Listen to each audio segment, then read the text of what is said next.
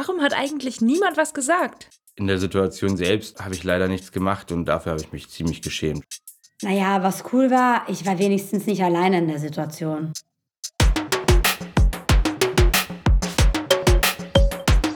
Was zu melden? Der Podcast des Register Friedrichshain-Kreuzberg für alle, die mehr wissen möchten über Diskriminierung und extreme Rechte. Für die, die einschreiten und was verändern wollen.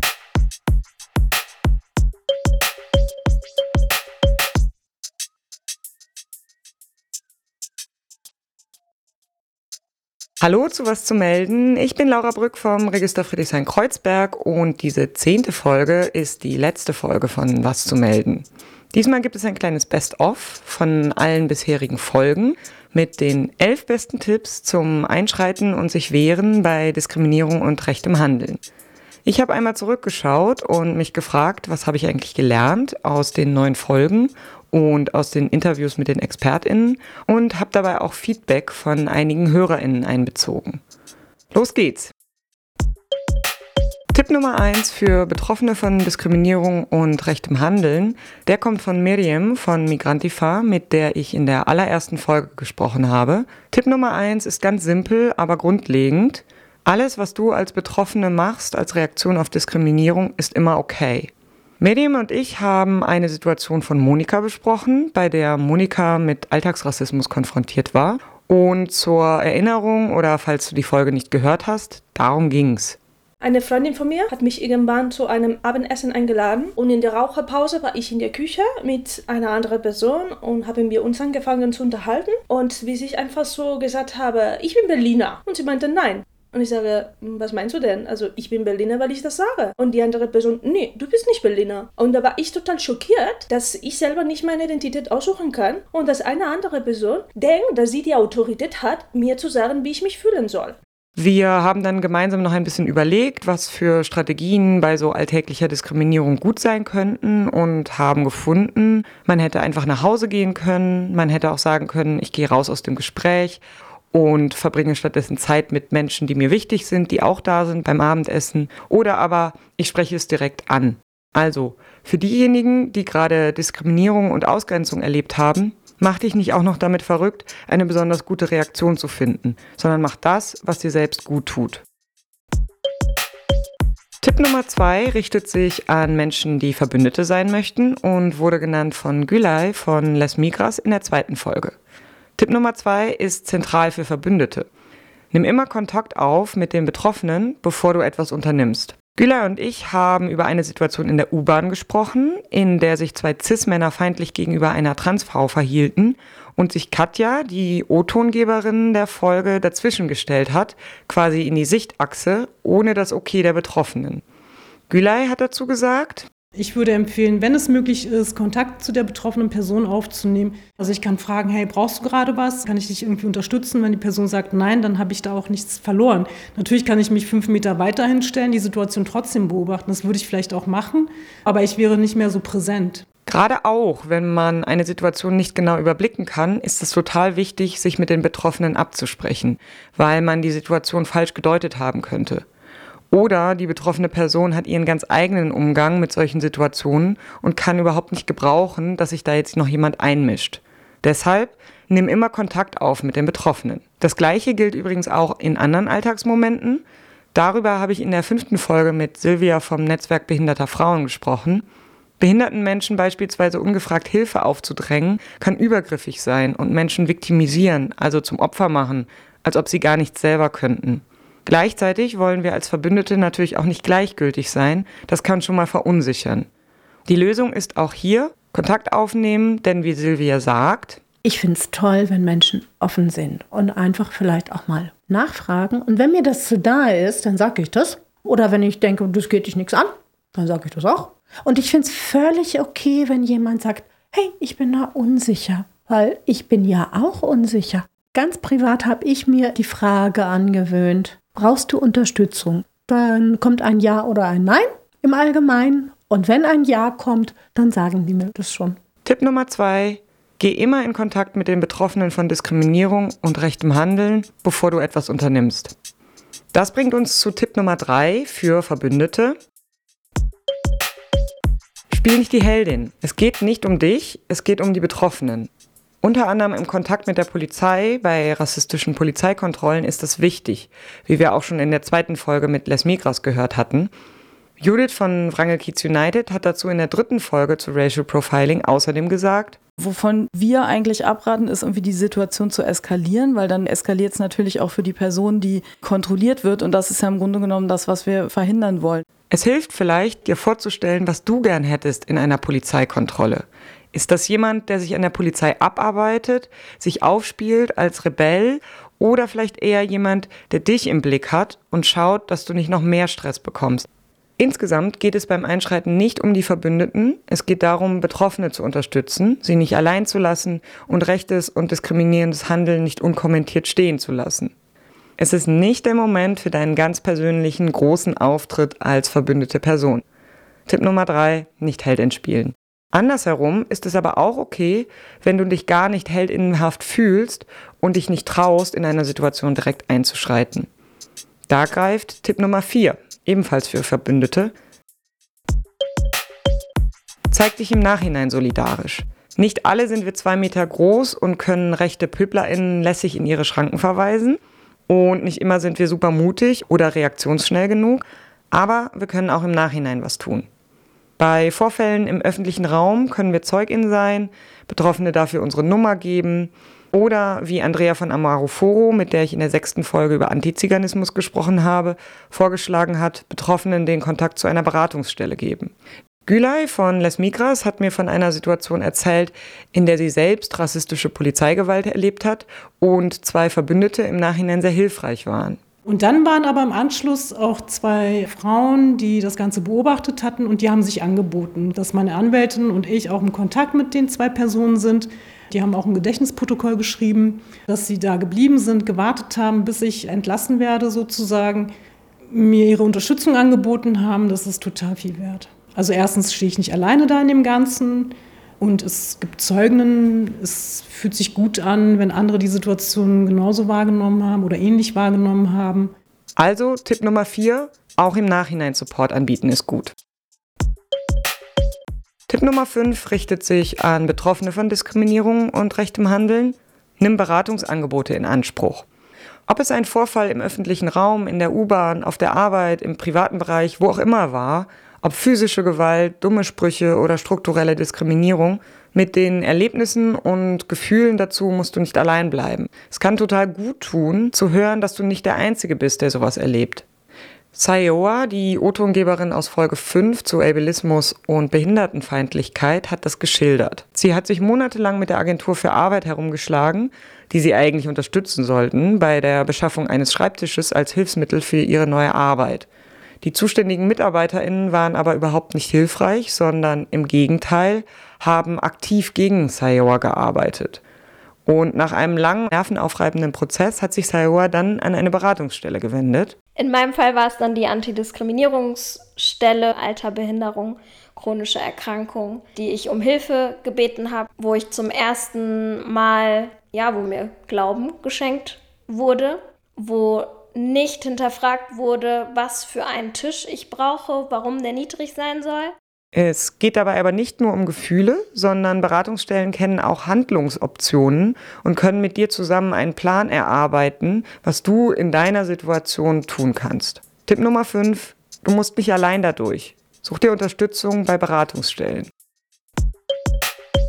Tipp Nummer 6, organisier dich. Auch wenn ich hier im Best-of was zu melden Tipps für unser Alltagsverhalten sammle, Allein durch individuelle Verhaltensweisen und Umgangsstrategien werden wir die Gesellschaft nicht so verändern, wie es nötig wäre.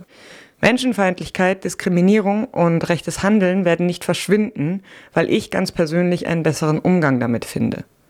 Miriam von Migrantifa hat dazu gesagt, also Diskriminierung, glaube ich, auch individualisiert halt krass das Problem. Ne? Das ist ein rassistisches System. Ne? Ich kann das nicht allein einfach so ändern und ohne, dass wir super viele sind, geht's halt nicht. Wir müssen einfach uns zusammentun. Tipp Nummer 6. Organisier dich mit anderen, um gemeinsam Menschenfeindlichkeit, Diskriminierung und rechtes Handeln zu bekämpfen. Tipp Nummer 7 kommt von Wrangel Kids United, die sich organisieren gegen rassistische Polizeikontrollen. Tipp Nummer 7 ist für Verbündete, die Polizeigewalt oder rassistische Polizeikontrollen mitbekommen. Filme Polizeigewalt und biete dich als Beistand an. Wrangel Kiez United hatten im Interview ganz konkrete Empfehlungen und wussten gut Bescheid, was wir für Rechte haben als BeobachterInnen und Betroffene. David übers Filmen. Man muss dazu wissen, es ist nicht illegal, Bilder zu machen. Es gibt da Einschränkungen bei ähm, Porträtaufnahmen, aber wenn man das Gesamtgeschehen aufnimmt, was da in der Öffentlichkeit stattfindet, dann ist das zulässig, ähm, vor allem weil es sich ja später auch nochmal ein Beweismittel handeln kann. Bei Filmaufnahmen gibt es noch die Einschränkung, dass man die Tonspur zum Beispiel nicht veröffentlichen darf. Außerdem dürfen und sollten sich Umstehende auch spontan als Beistand anbieten. Es gibt so ein juristisches Konstrukt, dass jemand Beistand sein kann nach dem Verwaltungsverfahrensgesetz, wenn Personen das wünschen und man sie fragt. Und dann kann man sie unterstützen mit Übersetzen oder einfach so Tipps geben, nee, du musst dir nichts unterschreiben, du musst nichts sagen. Und dass man auch so Nummern austauscht, dass man filmt, dass man beobachtet. Wir sagen auch immer, ne, haltet Abstand, sich nicht in die Maßnahme begeben, sonst wird man selber noch Ziel von der Maßnahme. Natürlich lässt sich die Polizei nicht gern bei ihrer illegalen Praxis beobachten und filmen, aber wir dürfen das und können darauf bestehen. Also, bleib dabei und lass dich nicht verwirren oder einschüchtern durch PolizistInnen, die aus Gründen nicht gefilmt werden möchten. Tipp Nummer 7. Filme rassistische Polizeigewalt und biete dich als Beistand für die Betroffenen einer polizeilichen Maßnahme an. Tipp Nummer 8 kommt von Dana, mit der ich in Folge 7 über antifeministische Shitstorms gesprochen habe. Tipp Nummer 8. Kümmere dich um digitalen Selbstschutz. Hilfreich fand ich, mir erst einmal vor Augen zu führen, dass ich viele Dinge im digitalen Raum so machen sollte, wie ich sie auch im realen Leben mache. Dazu hat Dana gesagt, und was ich auch wichtig finde, zum Beispiel zu sagen, okay, weiß ich nicht, ich habe jetzt dieses Video hochgeladen, vielleicht gibt es einen Shitstorm, wenn es den gibt, äh, dann beschäftige ich mich da x Zeit am Tag mit und dann mache ich mein Handy, mein Computer und so weiter aus. Ne? Weil auch der Unterschied zu, ich werde auf der Straße meinetwegen beleidigt, ich komme nach Hause und ich habe meinen sicheren Raum, wo mir das nicht passiert. Dass ich diesen Haustür zu Moment nicht aufgebe. Was dabei hilft, sich den Haustür-zu-Moment zu erhalten, ist unter anderem im Internet nicht alles von mir preiszugeben und da, wo es geht, mit Pseudonymen zu arbeiten. Also, dass ich mich immer frage, muss ich da und dort wirklich meinen Klarnamen preisgeben?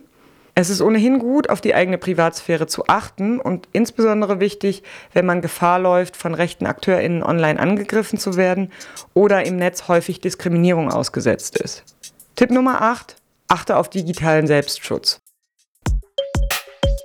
Weiter geht's mit Tipp Nummer 9. Hab deine Ziele klar, wenn du mit Rechten redest oder mit Leuten, die auch nur einige rechte Ideen teilen. Es macht keinen Sinn, mit jedem und immer bis zum Ende zu diskutieren.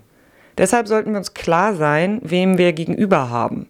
Überzeugte extreme Rechte lassen sich ganz bestimmt nicht umstimmen durch ein Gespräch mit mir.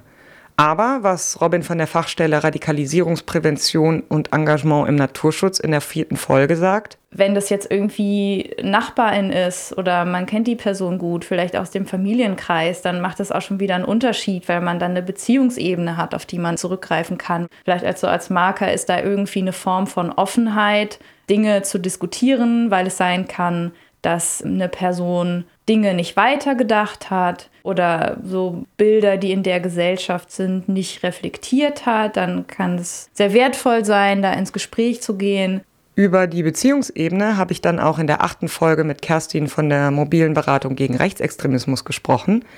Kerstin und ich haben einen O-Ton von Anna gehört, deren Bruder unter anderem in einem Familienchat ein verschwörungsideologisches Video geteilt hat, in dem vor dem Maskentragen gewarnt wurde. Kerstin hat dazu geraten, auf der einen Seite eben versuchen, die Angst, die ja auch dahinter steckt. Also viele Menschen, die Verschwörungserzählungen anhängen, haben halt total große Angst vor Dingen, versuchen ihnen diese Angst zu nehmen. Also das auch ganz klar so zu sagen, ich sehe das, dass du davor Angst hast, ich habe diese Angst nicht. Und was können wir tun, damit du auch keine Angst mehr haben musst? Und wenn es dann darum geht, auch so ein Video, dass das in den Familienchat gestellt wurde, da sich schon auch nochmal zu überlegen, okay, da lesen ja auch andere Leute mit da dann auch konkreter zu widersprechen. Also weniger auf so eine wertschätzende Art Leute versuchen abzuholen, sondern eben auch zu sagen, hier, das ist nicht richtig, das sind Fake News und ich finde es auch gefährlich und auch nicht cool, wenn du das so ungefiltert an uns alle weiterleitest. Tipp Nummer 9. Hab klar, was du willst in einem Gespräch mit einer Person, die rechte oder rechtsoffene Überzeugungen teilt. Tipp Nummer 10 ist eine etwas längerfristige Angelegenheit. Tipp Nummer 10 setzt dich mit verinnerlichten Machtstrukturen und Unterdrückungsmechanismen auseinander. Niemand weiß alles und hat alles gecheckt und das ist okay, wenn wir bereit sind, uns weiterzubilden und uns mit Verhältnissen auch auseinanderzusetzen. Dazu hat Marina Czerniewski vom Kompetenzzentrum Prävention und Empowerment und der Beratungsstelle OFEC in der neunten Folge zu Antisemitismus gesagt. Wenn wir anerkennen, dass unsere Meinungen, Vorstellungen, Positionen antisemitisch sein können, dass es an uns liegt, damit aufzuhören oder das zu unterbrechen, und dass diese Einsicht in die Relevanz von Antisemitismus und in unsere Verwobenheit damit ein riesengroßer Schritt sein kann. Also, setz dich auseinander mit Machtstrukturen und Diskriminierungsformen, auch mit deiner eigenen Position in dem Ganzen. Vielleicht ist ein guter Zeitpunkt genau dann, wenn du einen Hinweis bekommst, dass andere dein Verhalten oder deine Aussagen rassistisch, antisemitisch, queerfeindlich etc. fanden. Was natürlich nicht heißen soll, dass jeder Vorwurf immer gerechtfertigt ist, aber darum geht es ja auch, das zu ermitteln bei der Auseinandersetzung mit dir selbst. Tipp Nummer 10, bilde dich weiter zu Machtstrukturen und Diskriminierungsformen. Kommen wir zum letzten Tipp und was könnte es anderes sein als Tipp Nummer 11, melde diskriminierende und extrem rechte Vorfälle beim Register. Ob du es selbst erlebt hast oder Zeugin, Beobachterin warst, ob es Propaganda war, Sticker, Schmierereien, Beleidigungen, strukturelle Diskriminierung oder ein Angriff, melde uns das. Mit der Chronik extrem rechter und diskriminierender Vorfälle machen die Register sichtbar, was tagtäglich passiert, wo extreme Rechte besonders aktiv sind und bisher unwidersprochen handeln können. Die Registerchroniken zeigen, dass Diskriminierung kein individuelles Problem ist, sondern ein gesellschaftliches und liefern uns Daten und Informationen, um Diskriminierung und extrem rechtes Handeln zu bekämpfen. Tipp Nummer 11. Melde diskriminierende und extrem rechte Vorfälle beim Register. Das waren meine elf Top-Tipps, die ich mitgenommen habe aus neun Folgen Was zu melden, was wir tun können, wenn wir Diskriminierung und rechtes Handeln erleben oder beobachten. Ich hoffe, du kannst davon etwas umsetzen in deinem Alltag, traust dich vielleicht einmal mehr den Mund aufzumachen, dich solidarisch zu zeigen oder fühlst dich besser vorbereitet auf unangenehme Situationen. Ich freue mich, wenn du den Podcast Leuten empfiehlst, mit denen du schon mal über solche Themen gesprochen hast, was hilfreich ist für euch persönlich, was bei euch gut klappt, was ihr vielleicht auch anders machen wollt als hier empfohlen. Vielleicht hast du ja auch die ein oder andere Folge noch nicht gehört und bist jetzt neugierig geworden, nochmal nachzuhören, worüber ich in den neuen Folgen Was zu melden noch gesprochen habe mit den ExpertInnen. Das war die letzte Folge von Was zu melden. Ich freue mich, dass du zugehört hast. Tschüss und mach's gut.